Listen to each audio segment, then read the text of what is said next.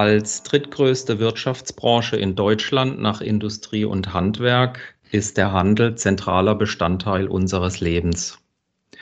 Durch den E-Commerce und die Digitalisierung ist die Branche allerdings in einer Umbruchphase zusätzlich befeuert durch die Pandemie. So kletterte der gesamte E-Commerce-Umsatz im letzten Jahr gegenüber 2019 von knapp 73 auf immerhin über 83 Milliarden Euro. Doch nicht alle profitieren. Durch die Branche geht ein Riss und viele Ladeninhaber haben große Sorgen. Eine Lösung kann die Verbindung von stationär und online sein. Und warum der E-Commerce nicht nur in Pandemiezeiten ein strategisches Konzept ist, welche Chancen sich ergeben und wie Daten und Prozesse wertschöpfend berücksichtigt werden, ist Schwerpunkt dieser Folge von Customer Data Stories, dem Expertenpodcast von Unisurf rund um Customer Data Management. Und damit herzlich willkommen. Mein Name ist Andreas Heißler. Ich moderiere den Podcast und über den Handel spreche ich heute mit meinem Kollegen Jürgen Brunner. Er ist Senior Account Manager hier bei Unisurf und Branchenexperte für den Handel, blickt auf über zehn Jahre Erfahrung in den Bereichen E-Commerce und Datenmanagement-Plattformen für Kunden- und Produktstammdaten zurück. Jürgen, grüß dich. Ich freue mich riesig, dass wir das heute zusammen machen und über die Handelsbranche sprechen und diskutieren. Hi. Hallo, Andreas. Ja, die Freude ist natürlich ganz meinerseits. Handel als drittgrößte Branche in Deutschland ist natürlich ungeheuer spannend. Einerseits, du hast es eingangs ja wirklich erwähnt, äh, befindet sich der Handel in einer tiefgreifenden Transformation spricht hier vielleicht von einer Evolution, vielleicht sogar ganz groß von einer Revolution an der Stelle. Wir werden sehen, wo die Reise dahin geht, aber es ist auf jeden Fall sehr, sehr spannend. Ja, das klingt wirklich spannend. Ähm, vielleicht noch mal ganz kurz die Frage, was fasziniert dich persönlich denn so am, am Bereich Handel?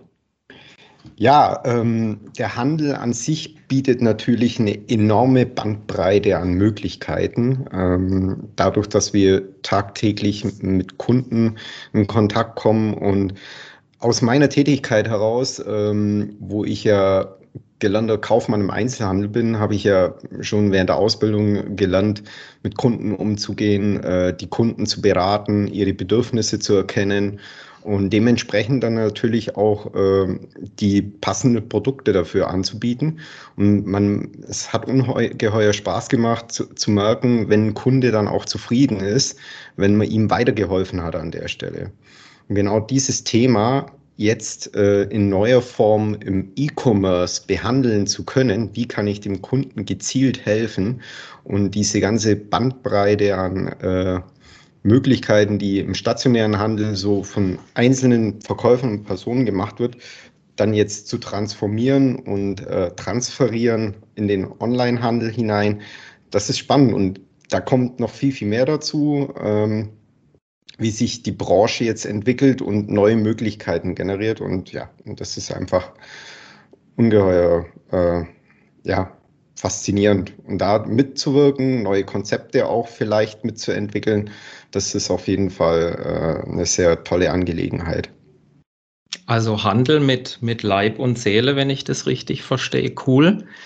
Ähm, du hast jetzt ebenso schön gesagt, Evolution, Revolution, entweder oder oder gar beides.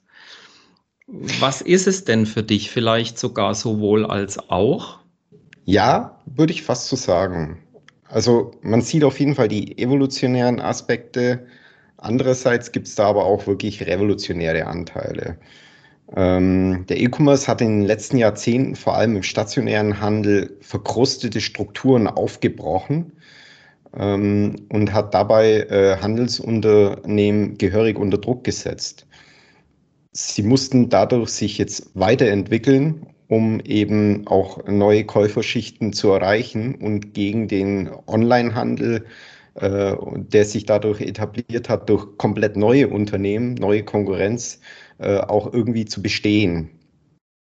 Und ja, da muss sich jetzt E-Commerce ähm, und der stationäre Handel irgendwie ähm, parallel zusammen entwickeln und da wird sich jetzt zeigen, wie das Ganze passiert zukünftig. Ähm, wie kann beides nebeneinander bestehen bleiben, aber auch gleichzeitig, was, was profitiert voneinander an der Stelle? Und das sind die, die faszinierenden Dinge, ähm, weil der Kunde hat immer die Möglichkeit und ja, er ist am Drücker und äh, zeigt, wo die Reise hingeht. Und äh, man muss eben dann äh, als Handel dementsprechend die Weichen stellen. Und das ist eben das, das Interessante daran. Also zum Beispiel, wenn wir da so von Konzepten wie erlebnisorientiertes Einkaufen hindenken, ähm, sieht man jetzt ganz klar zum Beispiel an den äh, Flagship-Stores wie Douglas, wo äh, insbesondere von Einsatz von künstlicher Intelligenz neue äh, Versuche wagen, wie man äh, außerordentliche Einkaufserlebnisse schaffen kann. Also das sind genau solche Themen, die dann äh, beweisen werden, ob der Kunde sowas auch annimmt und äh, er das natürlich für gut empfindet und dementsprechend dann auch äh, unterstützt. Und andererseits muss sich aber natürlich auch der Onlinehandel weiterentwickeln. Also man sieht zum Beispiel an Amazon sieht man das sehr, sehr gut. Ähm, hier werden plötzlich von rein online getriebenen Verkauf äh, Ladengeschäfte aufgebaut, aber eben mit komplett neuen Shop-Konzepten, äh, wo ich in den Laden reingehen kann und es sind keine Verkäufer mehr da. Man muss auch nicht irgendwie äh, bar bezahlen, sondern man läuft einfach durch, nimmt die äh, ja, Ware, die man haben will, mit, geht aus dem Store, bezahlt per äh, Smartphone und äh, durch den Einsatz von ganz, ganz vielen Kameras und, und äh, Apps wird der Kunde ähm, beraten und gesteuert durch äh, den Store hindurch und kann sich eben die Sachen dann rausnehmen und vielleicht auch über Augment Reality und so auch gleichzeitig ähm, dann ähm, die Ware auch anschauen. Und ja, das sind eben so ganz tolle Konzepte. Und da wird man eben sehen, wie das dann zusammenführt an der Stelle. Ja, ich meine, das, das, was du beschreibst, Jürgen, ich habe da jetzt auch am Jahresanfang viel gelesen und äh, gerade jetzt, du hast ja eben auch die, die Pandemie zwangsläufig mit dem Lockdown ähm, besprochen. Einig ist doch jetzt, wenn man dann nochmal so ein bisschen auf Evolution und Revolution rausgeht, sind doch eigentlich die Firmen am Drücker, die es schon geschafft haben, online und stationär äh, gut miteinander zu verbinden. Also ich habe da jetzt kürzlich auch was von, von der Otto Group gelesen, die sich ja schon sehr früh digitalisiert haben und die konnten gerade im vergangenen Jahr ihren Online-Umsatz um satte 23 Prozent auf rund sage und schreibe 10 Milliarden Euro äh, steigern. Aber da ist natürlich ja auch spannend, da sprechen wir wieder um die, über die Großen. Ähm, bedrückend ist es doch aber eigentlich für die kleinen und mittleren Händler, denn da habe ich so den Eindruck, für die ist die Lage ja momentan sehr kritisch. Ich meine, überschaubares Geschäft, gegebenenfalls noch am Anfang mit der Digitalisierung, wenig Manpower. Ähm, also ich habe da manchmal so gedacht, für die müsste doch der Lockdown wie ein Riesensubventionsprogramm für den E-Commerce wirken. Denn gut, bis auf Call and Collect oder Click and Collect ist ja eigentlich der stationäre Handel momentan quasi ausgenockt. Ähm, wie siehst du das so aus deiner Erfahrung raus? Ja, also die kleinen und mittelständischen Unternehmen mit bisher rein stationärer Ausrichtung, die kämpfen tatsächlich buchstäblich ums nackte Überleben. Ähm, die Probleme sind natürlich offensichtlich.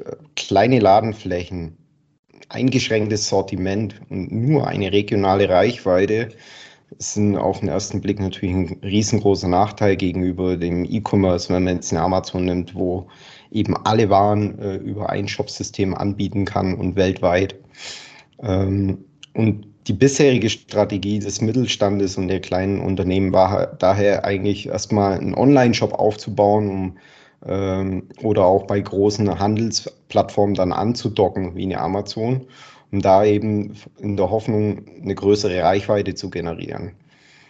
Was ich in Gesprächen mit Kunden erlebt habe, ist, dass viele da jetzt erst am Anfang stehen, einen Online-Shop aufzubauen. Und das im Jahr 2021. Wir müssen mal im Vergleich sehen. Amazon startete damit 1994.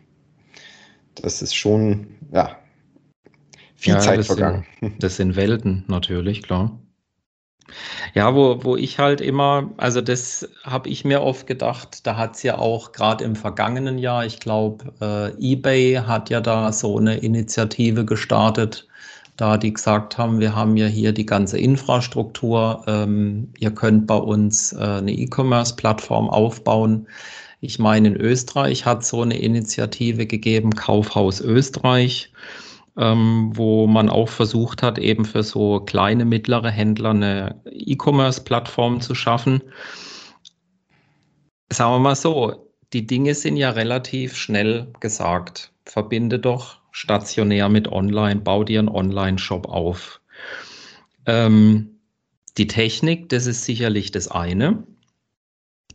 Aber jetzt geht es ja dann auch wirklich um Daten denn plötzlich hat ja so ein Handel, Händler äh, sehr viel mehr Daten. Er muss sich um Prozesse kümmern. Und ja, wie geht er denn damit jetzt am besten um? Weil das ist ja praktisch Neuland für so den klassischen mhm. stationären Einzelhändler. Ja, du sprichst da einige gute Punkte an. Das Erschreckende ist, bei vielen der Kundengespräche, die ich mitgenommen habe, dass die Händler eben zwar investieren und ähm, somit jetzt auch mit einem Online-Shop starten, aber bei der Nachfrage ihrer Erwartungshaltung gegenüber der neuen Ausrichtung kam wirklich erstmal ein Achselzucken. Also ich habe da schlicht und einfach keine Strategie dahinter bemerkt, sondern die meinten einfach so mal, naja, wir starten jetzt mal damit und schauen, was dabei rauskommt. Und meines Erachtens ist sowas natürlich dann zum Scheitern verurteilt. Wie du erwähnt hast, durch E-Commerce bekomme ich einen anderen Zugang äh, zu meinen Kunden und muss dabei natürlich mein Unternehmen komplett anders aufstellen. Ich muss mich quasi irgendwo vielleicht auch neu erfinden an der Stelle. Nur ein Online-Shop hier zu etablieren, bringt da erstmal gar nichts. Es müssen die kompletten Prozesse im Hintergrund darauf ausgerichtet werden. Auch der Webshop muss natürlich funktionieren. Der Kunde muss angesprochen werden und alle Prozesse müssen schnell und zuverlässig funktionieren. Das ist eben diese, das Stichwort digitale Transformation, was wir gerade überall hören. Und jetzt kommt eben aber der Knackpunkt die Herausforderung dabei ist ja, die DNA seines Unternehmens, was ja die komplette Beratung und Art und Weise, was den, bisher den, äh, das Unternehmen ausgemacht hat, in die digitale Welt zu übertragen und anzupassen. Und das ist natürlich eine Challenge, die muss man irgendwie hinbekommen. Und in diesem Zusammenhang müssen dann ja auch neue Marketingkonzepte implementiert werden und äh, ja, man muss irgendwo sein eigenes Branding äh, im Onlinehandel schaffen, weil man ja gegen ganz, ganz viel Konkurrenz ankommen muss. Ja. Also das heißt quasi, so verstehe ich das auch so äh, in dem Sinne, ich muss eigentlich, sagen wir mal, den E-Commerce als Prozess für mich sehen. Ähm, mhm. Als Strategie die ich halt äh, konsequent und auf Dauer verfolge. Weil ich denke mir ja auch, gut, sagen wir mal, jetzt kleine Videos über die Produkte aufnehmen, ähm, Fotos von den Produkten ins Web stellen. Ich denke, so Bezahlfunktionalitäten, das kann ich mir auch relativ gut dazu klicken. Aber jetzt geht es ja dann beispielsweise um die Zustellung, also was der Kunde früher eben persönlich abgeholt hat, das gebe ich jetzt eben auf den Weg, sei es mit Hermes, DHL oder sonst einem, einem äh, Logistiker. Und ähm, ja, ich muss mich ja auch ganz anders mit, mit dem Thema ähm, Betrugsverhinderung, äh, Fake-Bestellungen und so weiter auseinandersetzen. Ähm, da sind wir ja dann aber auch schon ganz stark beim Thema Datenqualität. Du hast ja jetzt vorhin auch so Daten und Prozesse, haben wir ja erwähnt. Wie hängt denn das eigentlich zusammen? Was folgt denn da welchem Aspekt? Also sind es erst die Daten, dann die Prozesse oder erst die Prozesse und dann die Daten? Was ist denn da eigentlich für mich als äh, Händler die richtige Reihenfolge?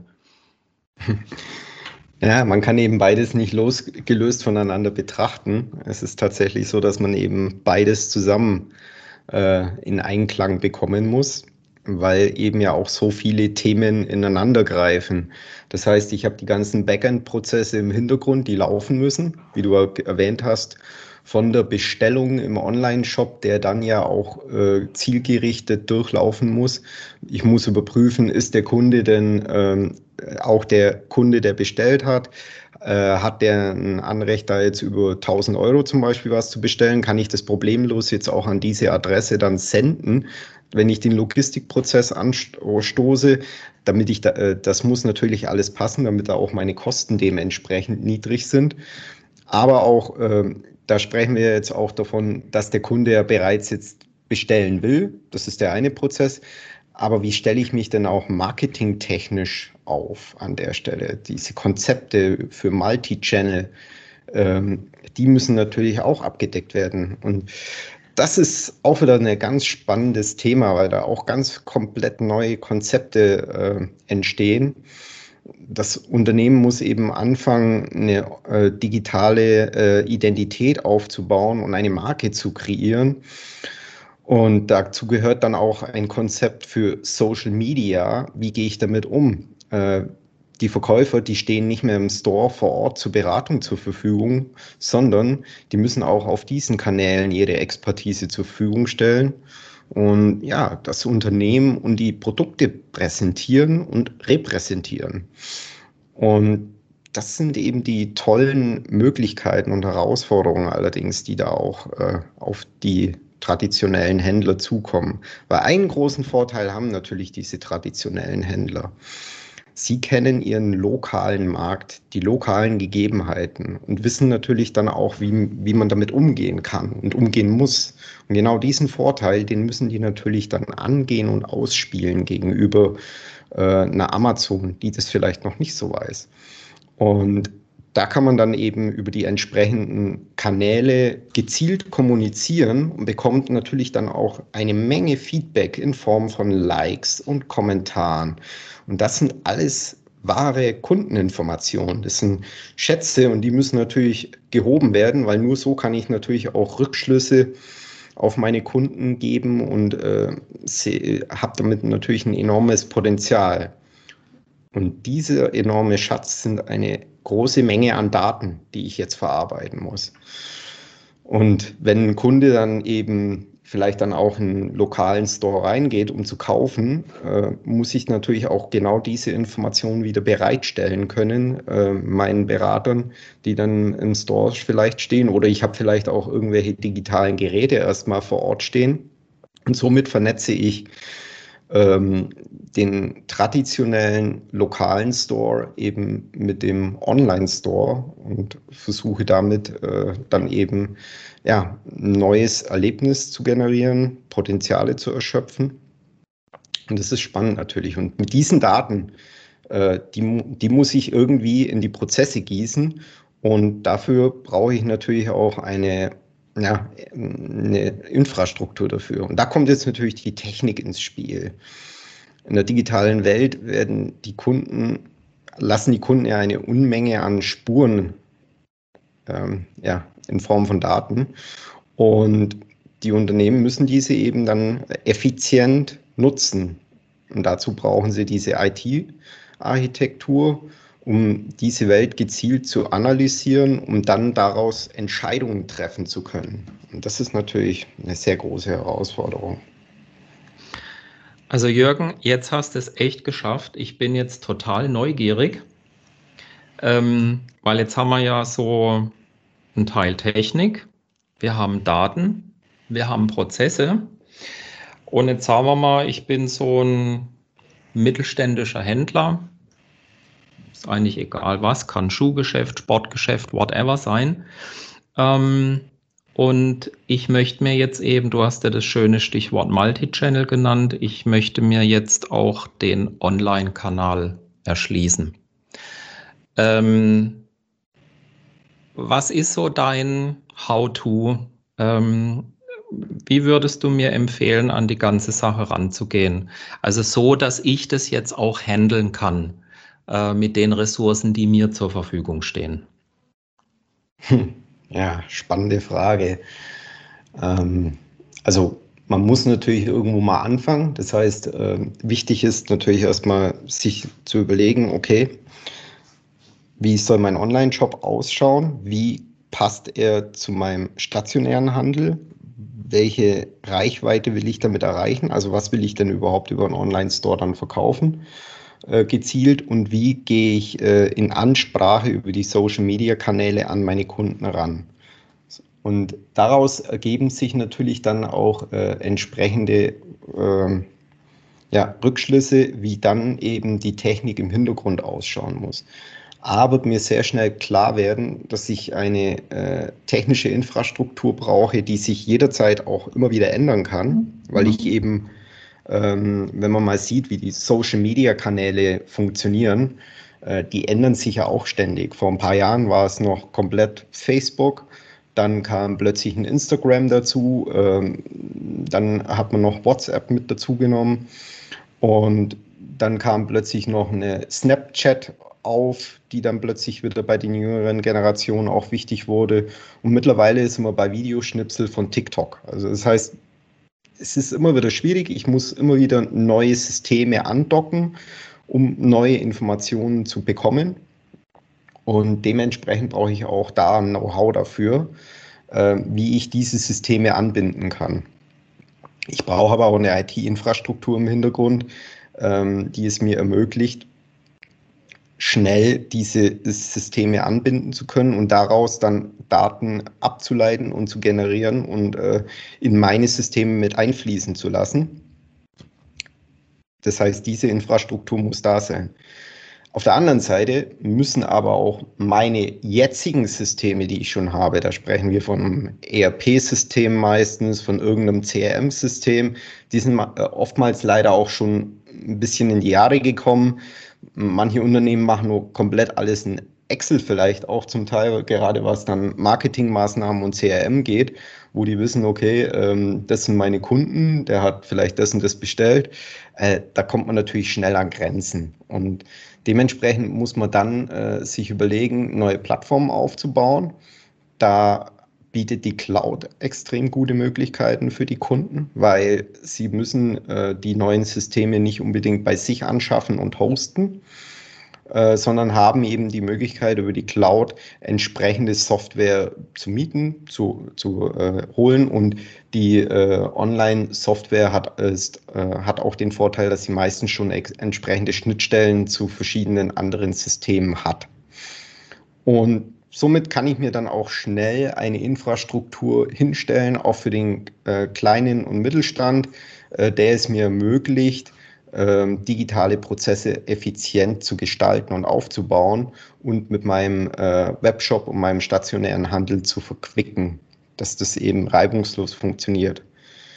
Das ist natürlich äh, ein schöner Vorteil. Das heißt, einmal eine agile ja, äh, durch die Cloud-Lösungen eine agile ähm, Infrastruktur zu haben, die ich jederzeit verändern kann.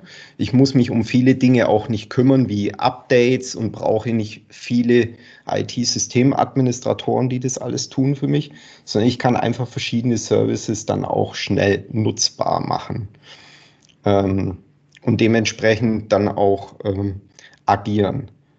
Was aber natürlich immer ein ganz wichtiger Aspekt an der Stelle ist, und da reden wir jetzt die, ganzen, die ganze Zeit da auch darüber, sind äh, die Kundendaten und äh, die dann in Prozesse einfließen und digital gemanagt werden und da Entscheidungen getroffen werden müssen auf Basis dieser Daten.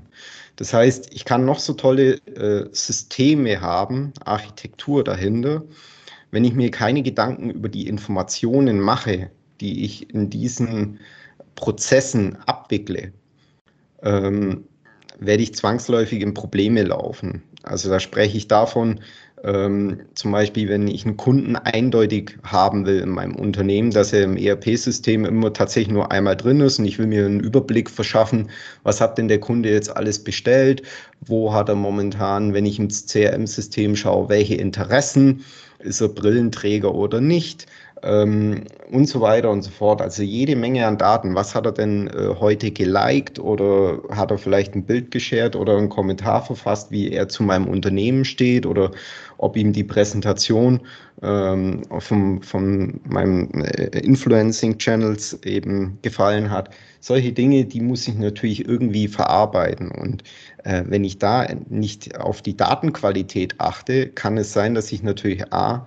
mir auch viele Informationen in mein Unternehmen reinhole, die vielleicht A, ähm, falsch sind oder ungenügend und ich daraus dann eben auch äh, plötzlich ähm, falsche Entscheidungen treffe. Und jetzt muss ich natürlich genau diese Informationen managen und jederzeit äh, auch schauen, dass genau die Informationen, die da in meine Systeme reinlaufen, auch tatsächlich eine hohe Güte haben, eine hohe Datenqualität. Und ähm, dessen laufe ich zwangsläufig äh, hin. Also da gehen wir schon rein dahin, wenn sich jetzt ein Kunde bei mir im Online-Shop registriert, muss ich darauf achten, dass er auch eine saubere E-Mail-Adresse hinterlegt, dass seine ganzen Kontaktdaten passend sind. Wenn er vielleicht freiwillig auch noch sich auf Facebook mit mir verbindet oder auf Instagram, dass ich auch tatsächlich diese Informationen eins zu eins rüber bekomme. Jetzt kann es sein, dass er da auch mehrere Identitäten hat. Das muss ich auch irgendwie alles äh, zusammenfassen. Und ja, es ist, man sieht, da hängt ganz, ganz viel zusammen und äh, das muss ich qualitativ äh, steuerbar machen und de dementsprechend müssen auch meine Daten, die in diesem System verarbeitet werden, ähm, dementsprechend auch qualitativ hochwertig sein. Aber gerade so Datenqualität, da kann ich mir ja dann auch äh, die Dinge relativ schnell bequem aus der Cloud holen. Also da muss ich ja eigentlich jetzt gar kein so großes Rad drehen, sondern das lässt sich ja relativ elegant dann einbauen, ne? Naja, die Systeme an sich meistens äh, haben erstmal, also wenn man jetzt so sieht in vielen äh, Cloud, auch cloud-basierten CRM-Systemen oder ERP-Systemen, ähm, ist Datenqualität oft leider nur eine nebensächliche Sache. Und auch, auch im Austausch der Daten wird da erstmal nicht drauf geachtet, dass die auch passend sind. Sprich, sind die Datenmodelle zueinander passen. Jetzt habe ich vielleicht im CRM-System die Möglichkeit, ähm, zehn Adressen zu hinterlegen, wo der Kunde sich bewegt. Mal vielleicht ist er einmal am Arbeitsplatz, wo es für mich interessant ist. Dann hat er ein äh, dann hat er vielleicht noch einen Partner, Partnerin, wo er äh, vielleicht zeitweise unterwegs ist. Und genau diese ähm, Informationen will ich aber ja alle ablegen. Und wenn es jetzt ins ERP-System geht, habe ich vielleicht gerade mal, wenn es ganz dumm läuft, nur ähm, eine Rechnungs- und eine Lieferungsadresse. Ja, wie kriege ich jetzt diese Daten sauber rüber? Das heißt, ich muss mir da wieder Gedanken machen. Und die Systeme an sich äh, federn das erstmal tatsächlich nicht meistens ab. Und dementsprechend muss ich dann auch wieder schauen, gibt es noch andere Möglichkeiten, wie ich Datenqualität in meinem Unternehmen sicherstelle. Da kann ich mir jetzt wieder auf die Suche machen. Es gibt verschiedene Anbieter, die natürlich Datenqualitätslösungen bieten. Da muss ich dann auch wieder schauen, sind die integrierbar einfach in diese Systeme? Das sind dann wieder solche Themen, die dann aufkommen. Und was brauche ich denn an dieser Stelle? Ich muss auch erstmal wissen, was ist denn für mich notwendig? Wie gut oder schlecht sind meine äh, Daten, die ich in meinem System halte?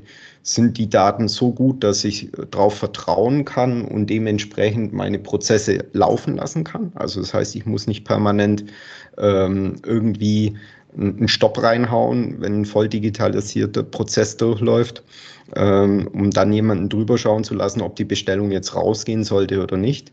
Ähm, nee, also in dem Moment, wenn ich immer die Qualität der Daten auch messen kann, beziehungsweise auch Regeln hinterlegt habe, dass sichergestellt ist, dass diese Informationen korrekt sind, kann ich auch einen äh, Prozess von der äh, ja, vom Marketing über Online-Registrierung bis äh, Bestellung und hinten raus in den Logistikprozess auch voll automatisiert durchlaufen lassen, äh, wenn ich sicherstellen kann, dass da keine Probleme auftreten. Und, und das ist es. Dann habe ich natürlich die kostengünstigste und beste äh, Lösungsmöglichkeit geschaffen. Ähm, wenn ich bei vielen Kunden im Moment nachsehe und mit denen im Gespräch bin, sind aber eben genau diese Prozesse im Moment überhaupt noch nicht gegeben. Das heißt, das sind viele, viele Abteilungen immer noch beschäftigt damit, wenn eine Bestellung reinkommt, erstmal zu sondieren im ersten System.